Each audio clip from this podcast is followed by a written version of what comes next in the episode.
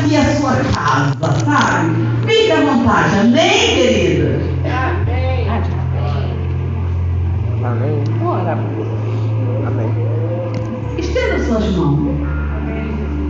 Senhor, tu és o Rei dos Reis, Senhor dos Senhores. Senhor, aqui está o teu Espírito. Senhor, ele veio, Senhor, para ministrar a tua palavra, porque tu colocou no coração dele. E tu marcou este dia para ele. Senhor, em nome de Jesus, tudo que vier para atrapalhar, Senhor, que seja repreendido agora em nome de Jesus. Todo embaraço caia por terra em nome de Jesus. Usa ele poderosamente, Pai. Em nome de Jesus. Amém.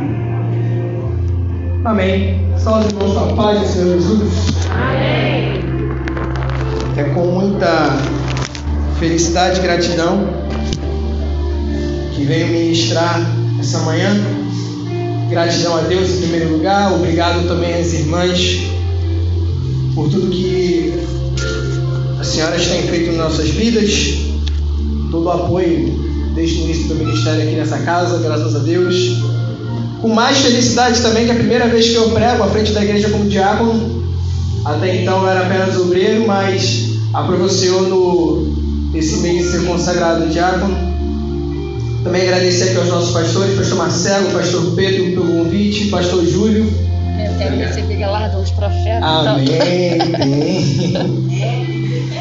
Aquele que se quer que der uma, um copo de água fria receberá galardão. Amém. Deus abençoe as irmãs. Obrigado, irmã Lema, irmã Marisa, irmã Beth, as demais também. Muito obrigado por tudo, mas sem delongas eu quero pedir aos irmãos que abram as nossas Bíblias em Mateus, capítulo 6, verso 34. Glória a Deus por esse dia. Obrigado também meus pais que estão aqui presentes, fortalecendo sempre. Mateus 6, 34. Amém? Amém. Tem mais página? Não, tem página ainda mexendo. Eu espero. Mateus 6, verso 34. Aleluia. Amém? Não vos inquieteis, pois, pelo dia de amanhã, porque o dia de amanhã cuidará de si mesmo. Basta cada dia o seu mal. Eu acho esse versículo muito fantástico. Se você voltar um pouquinho no texto, você vai ver que Jesus está falando a respeito de pessoas que vão viver em momentos ansiosos. Afinal, o que, que vai ser do amanhã? O que, que vai ser do amanhã?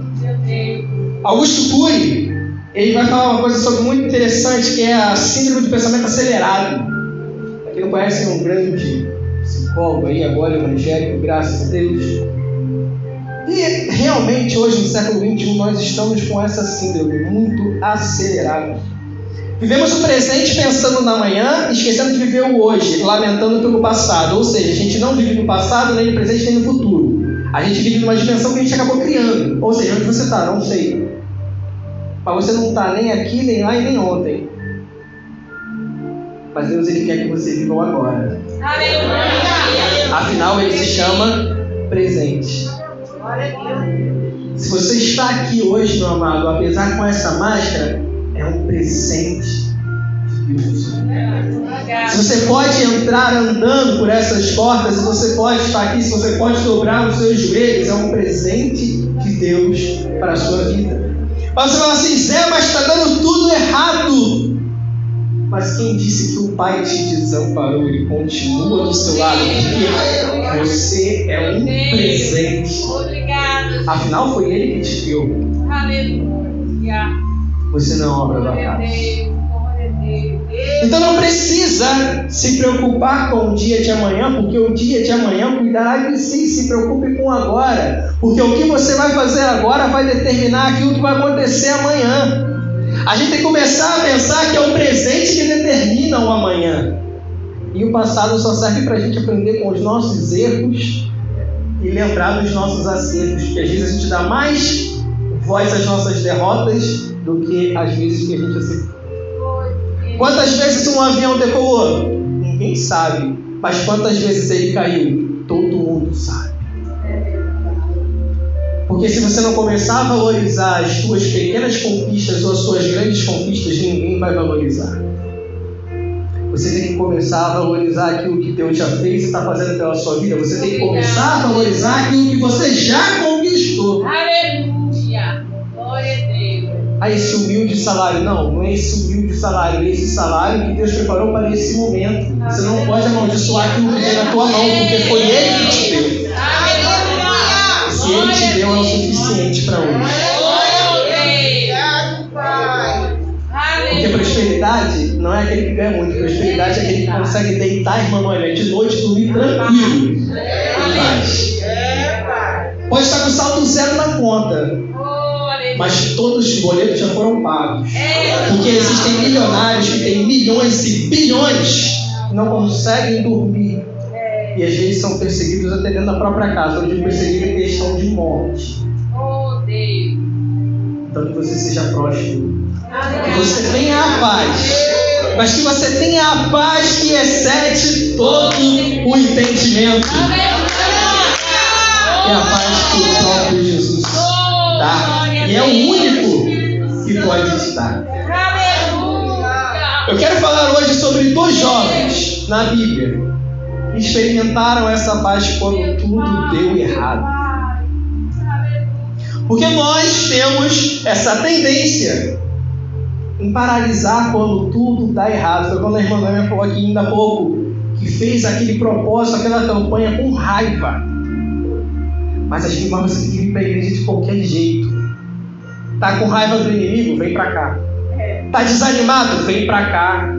Tá prostrado em casa? Vem para cá, porque na tua casa nada vai mudar. Mas aqui, meu querido, Jesus ele habita nesse lugar. Ele está aqui porque onde dois ou mais nome dele, ali ele estaria presente. Então, meu amado, se você chegou nesse lugar, você ainda não sentiu a presença de Deus Todo-Poderoso, ele a sua mão fala assim, mas eu não quero adorar, não adora. Porque quando você joga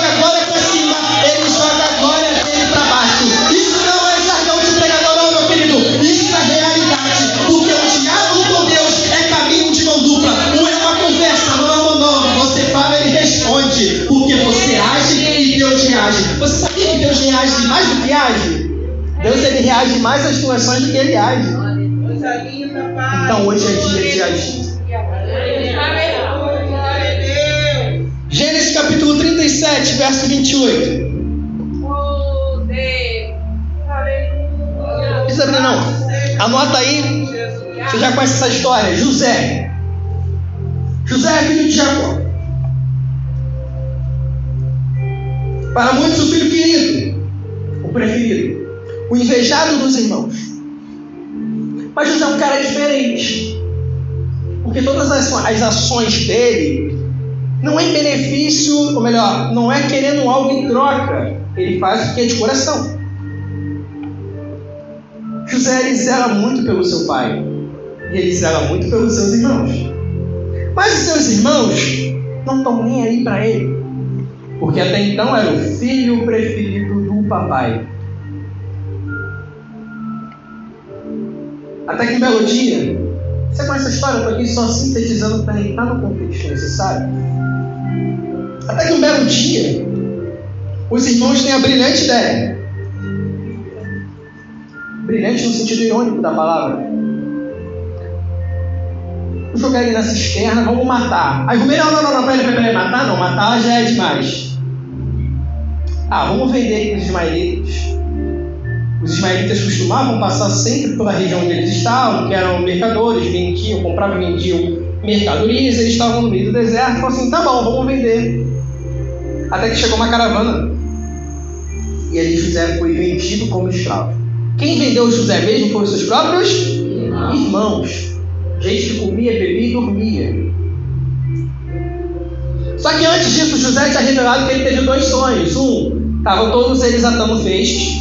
O feixe dele começa a flutuar e os demais se curvam diante dele. E no outro sonho, são 11 estrelas, né? o sol e a lua vão se curvar diante dele. E todo mundo, não, você não vai governar sobre nós.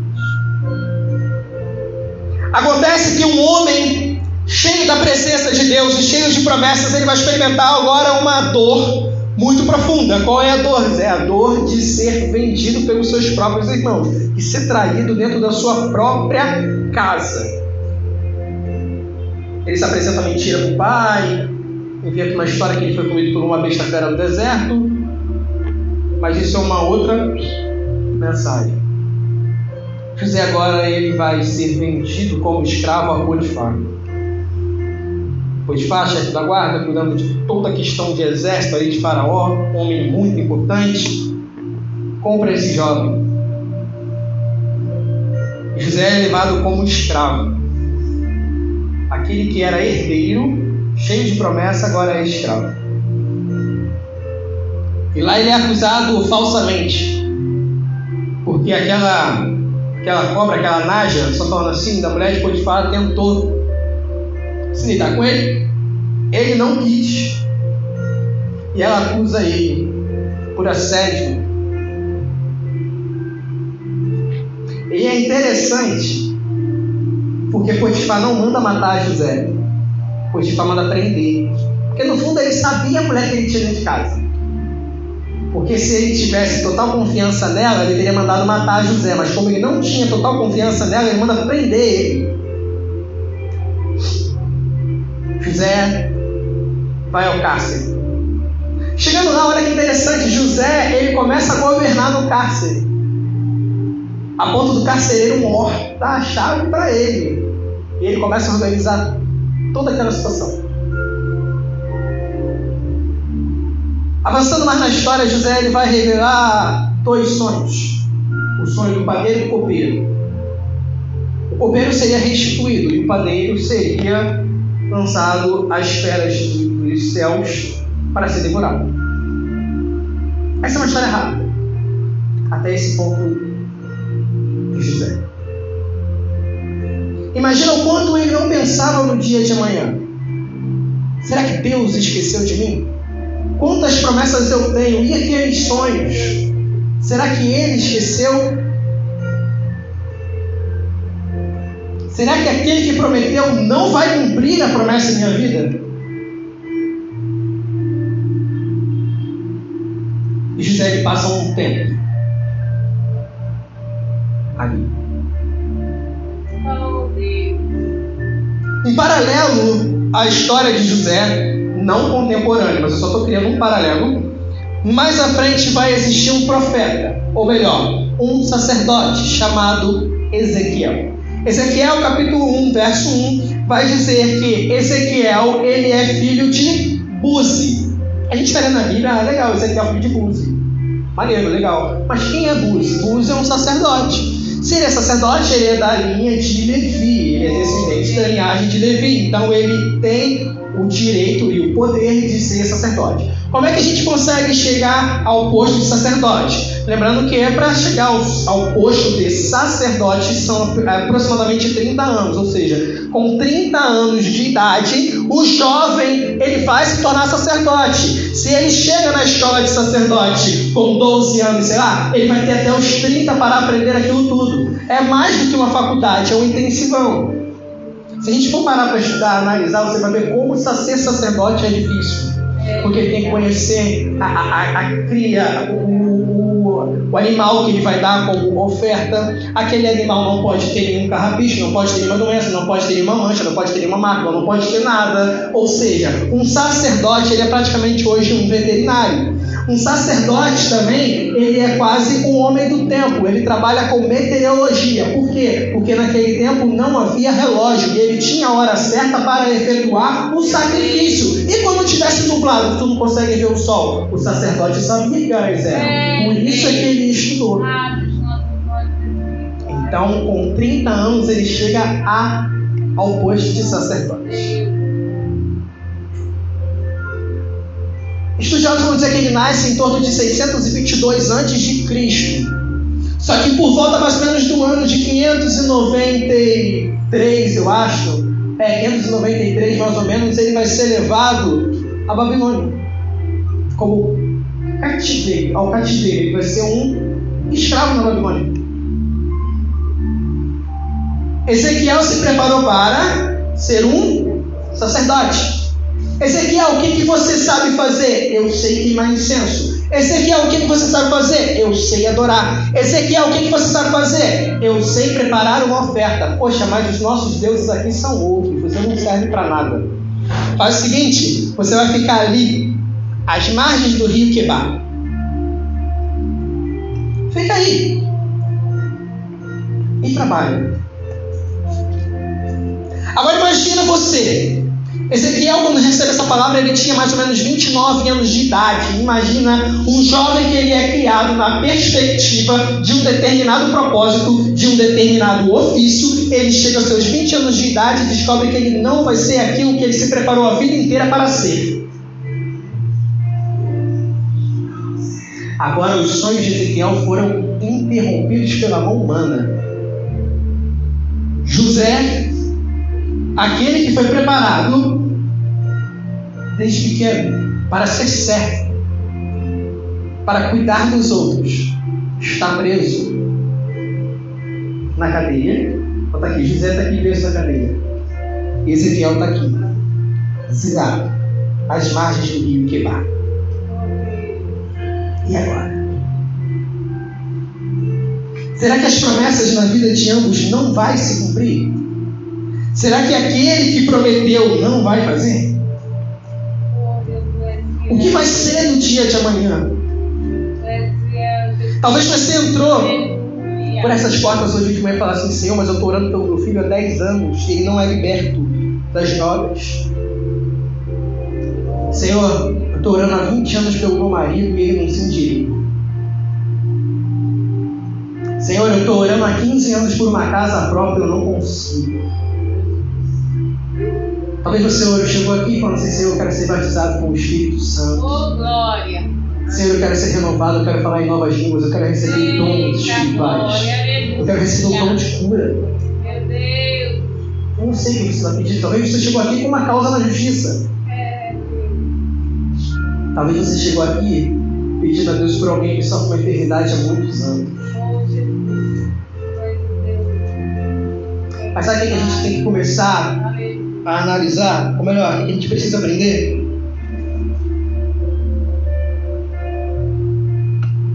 O que a gente está aprendendo tudo? Ah, o choro pode durar uma noite, mas a alegria vem pela manhã. Isso é uma frase que todo mundo diz. Pessoa pensa dessa forma. A questão, a alegria vir pela manhã é uma certeza. Mas você me pergunta, Zé, quanto tempo dura essa noite? Eu não sei. Mas você vai determinar o modo que você vai passar a noite. Você pode ficar a noite tranquilo, que nem Jesus estava dormindo no barco, no meio da tempestade, ele estava dormindo. E os discípulos estavam no mesmo barco, em quê? Em caos. Ah, vamos morrer! O barco vai a pique. Só que eles estavam no mesmo barco, no mesmo ambiente. Um estava dormindo e o outro estava surtando. Eu não vim aqui para dizer que seu problema é menos pior do que o meu, ou que seu problema é menos pior do que o do meu irmão está à esquerda. Eu vim aqui para dizer que cada um tem os seus problemas, que cada um tem os seus desertos, que cada um tem as suas dificuldades, mas que nós servimos a um único Deus. E esse Deus é o que Ele cuida de nós. É o Deus que está apresentado em Mateus 6. Aquele que cuida das aves, aquele que alimenta. Cuida, Jesus. Aleluia. As aves não descem nem colhem nem ajuntam em celeiro, mas ele todo dia vem alimentar. Você já viu algum passarinho aí com uma geladeira no ninho? Você nunca viu? Você já viu um passarinho com um armário de dispensa no ninho, em cima da árvore? Você nunca viu. Mas eles todo dia são alimentados. Quem alimenta? O Pai da criação alimenta as aves do céu.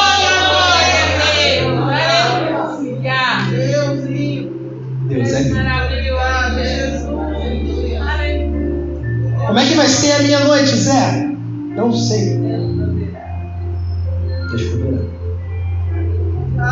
Você tem algumas opções. Surta, senta, chora, não faz nada.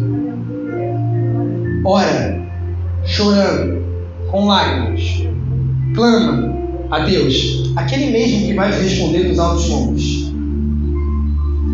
Aquele mesmo que quando você estiver prostrado no chão ele vai dizer assim, eleva os teus olhos para os montes, que é de lá que virá o teu socorro. Sabe qual é o problema? Que no meio do nosso problema e no meio da nossa frustração, a gente anda igual galinha, olhando para o chão. E galinha, ela cisca o pó da terra, as migalhas que caem. Quando na verdade Deus ele te chamou para ser águia, é para voar acima da tempestade, porque o que Ele preparou para você é maior do que você consegue ver. Porque hoje você está numa visão muito horizontal, quando na verdade Ele quer te levar para o vertical, olhar para cima. São dimensões diferentes mas Ele quer fazer algo diferente na tua vida. Algo que só Ele pode fazer. Nesse meio tempo, nessa noite tumultuada de José, desde o momento em que ele foi vendido pelos seus irmãos até o momento que ele chega no cárcere, o que, é que aconteceu? José descobriu como é que se sente um escravo ele aprendeu a valorizar mais as pessoas. José pôde governar uma pequena, vamos botar entre aspas, uma pequena empresa com seus funcionários, que eram os presos. José organizava a escala da faxina, a escala do rancho, e todo mundo ficava bem naquela cadeia. José aprendeu a administração naquela noite. Ezequiel aprendeu um novo ofício. Foi trabalhar às margens do rio Quebar. Mas em nenhum momento eles foram desamparados por Deus. Afinal, Deus está no controle de todas as suas coisas. Talvez você está vivendo esse momento difícil, mas é para você aprender algo novo. Aleluia. É para você ver o teu deserto com uma nova perspectiva. Fala assim, Senhor, está dando tudo errado, mas está dando tudo errado por quê? O que, que eu preciso aprender? Aonde o Senhor quer que eu chegue? Qual ensinamento o Senhor tem para a minha vida? Aleluia. E assim você vai passando a noite, aprendendo, crescendo, lutando, guerreando, ficando mais forte. Afinal, como é que a gente faz massa de pão? É batendo, né? Quanto mais você bate na massa de pão, mais ela cresce. Quanto mais a vida te bate, mais você cresce. Quanto mais você apanha, mais você cresce. Sabe por quê? Vai chegar um momento, ah, meu querido, vai chegar um momento que você vai chegar à estatura que Deus falou. Agora está perfeito. Agora ele está preparado. Agora ela está preparada para receber aquilo que eu tenho. Sabe por quê? A bênção antes da hora se torna maldição. Você está sendo preparado. Você está sendo lapidado para receber aquilo que Deus tem preparado para a sua vida.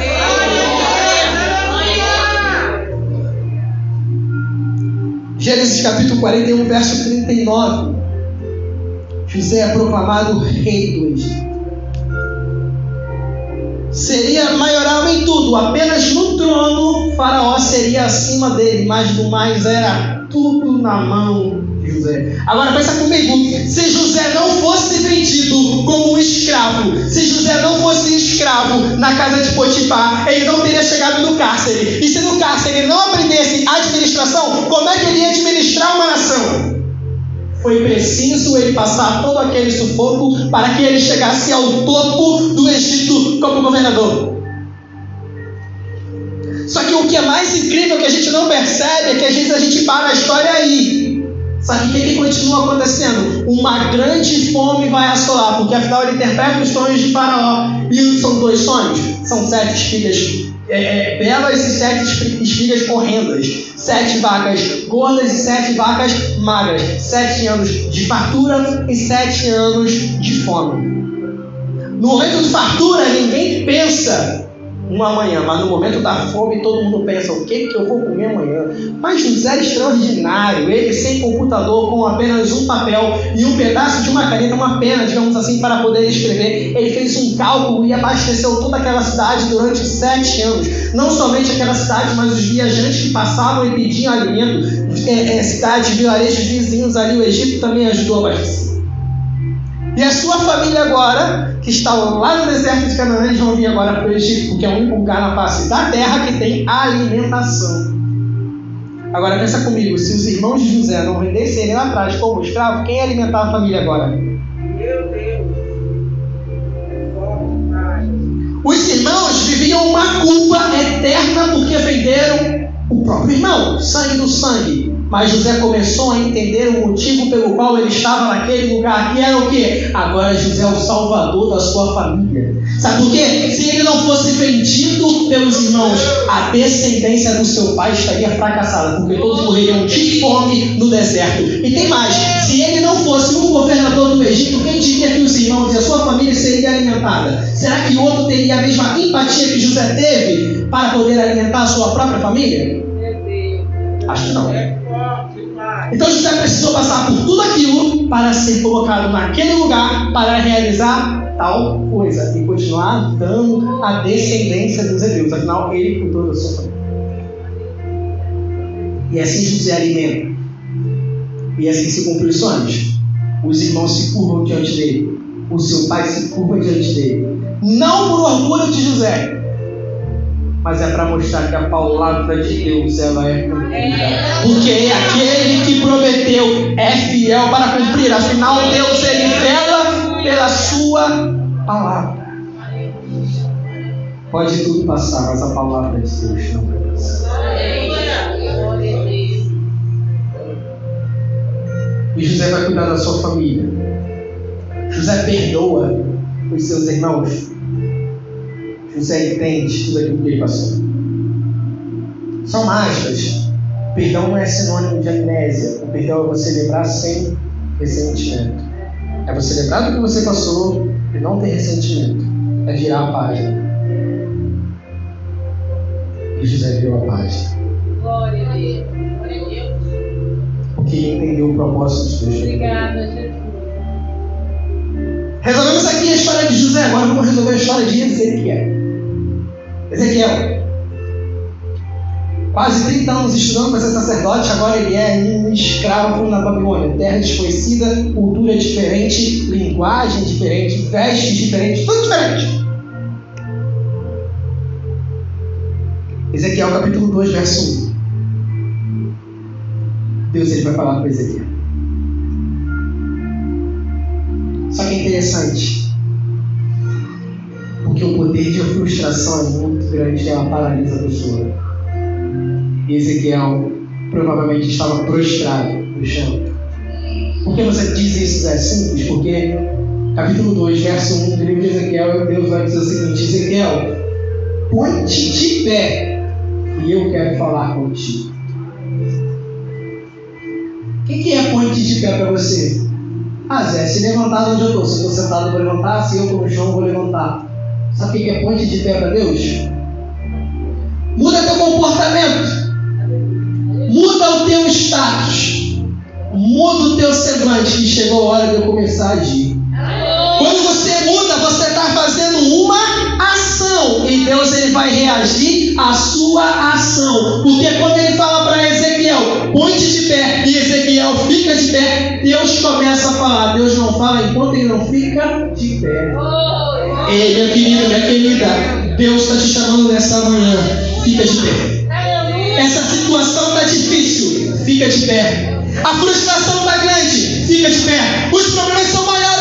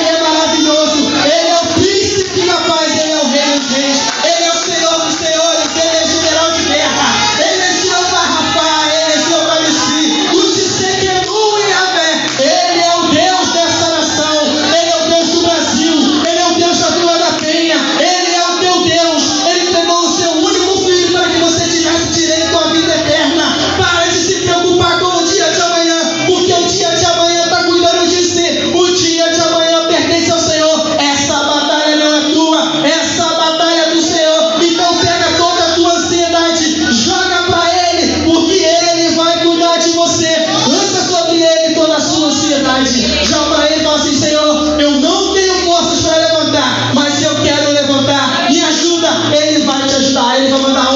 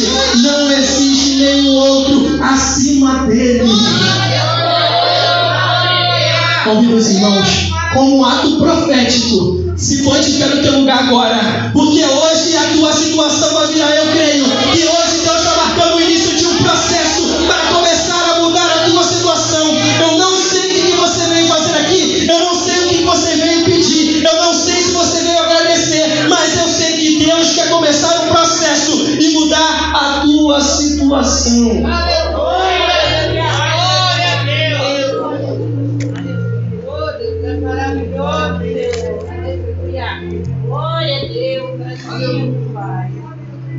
Eu não sei se no meio de nós existe alguém que não conhece esse Deus Todo-Poderoso. Mas você ficou curioso e fala assim: Eu quero experimentar isso. Eu quero experimentar essa, eu quero ter essa experiência para mim. Se existe no meio de nós alguém que se enquadra nessa situação, gostaria que você fizesse desse um tchauzinho com a sua mão, que eu quero te conhecer, eu quero orar pela tua vida. Eu não posso, o que eu posso fazer é orar, o que as irmãs aqui podem fazer é orar, o que o pastor pode fazer é orar, mas o poder é de Deus te transformar. Ele que muda. Existe alguém nessa situação? Todos já reconheceram ele? Amém? Então quero profetizar, eu quero orar pela tua vida. Coloca a mão no teu coração. Pai, quero te entregar para ele esse povo maravilhoso do lado do bicão. Esses homens, essas mulheres, ó Deus, que abriram mão de estar em casa, dormindo, fazendo qualquer outra coisa, mas vieram aqui para te adorar em espírito e em verdade.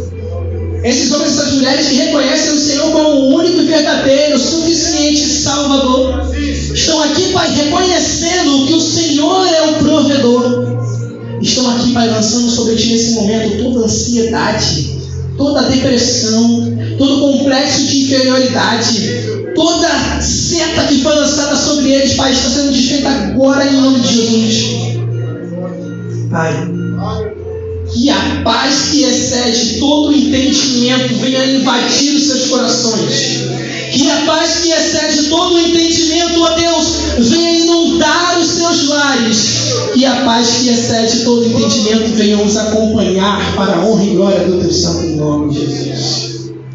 Pai, eu não sei o que eles vieram pedir, Pai, mas eu te peço, entra com providência agora, Deus. Faz algo novo, faz acontecer, Pai.